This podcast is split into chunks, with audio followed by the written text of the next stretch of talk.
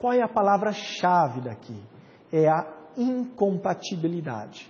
Eu chamo a atenção que existe na mente de muitos trabalhadores, na, na cabeça de muitos empregados, a seguinte falsa ideia de que, uma vez que você trabalha em ambiente externo, você não tem direito a horas extras.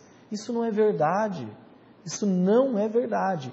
O que tira o direito a horas extras é se o seu trabalho é feito de uma maneira que é impossível, que é incompatível com o seu empregador fazer o controle. Agora, existem trabalhadores em ambientes externos que é perfeitamente possível o empregador controlar, fiscalizar.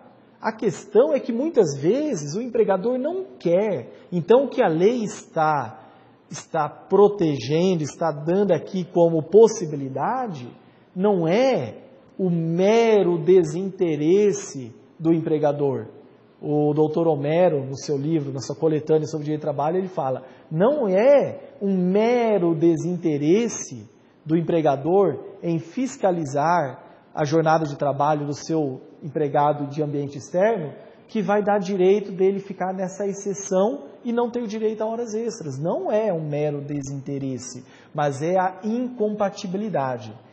Olha, talvez a 20 anos, há 15 anos, quando nós não tínhamos é, os, os, smartphones que temos hoje, os tablets, os softwares, os GPS, os sistemas de gestão, talvez alguns anos passados, num passado até meio recente, dependendo, talvez isso até era uma verdade.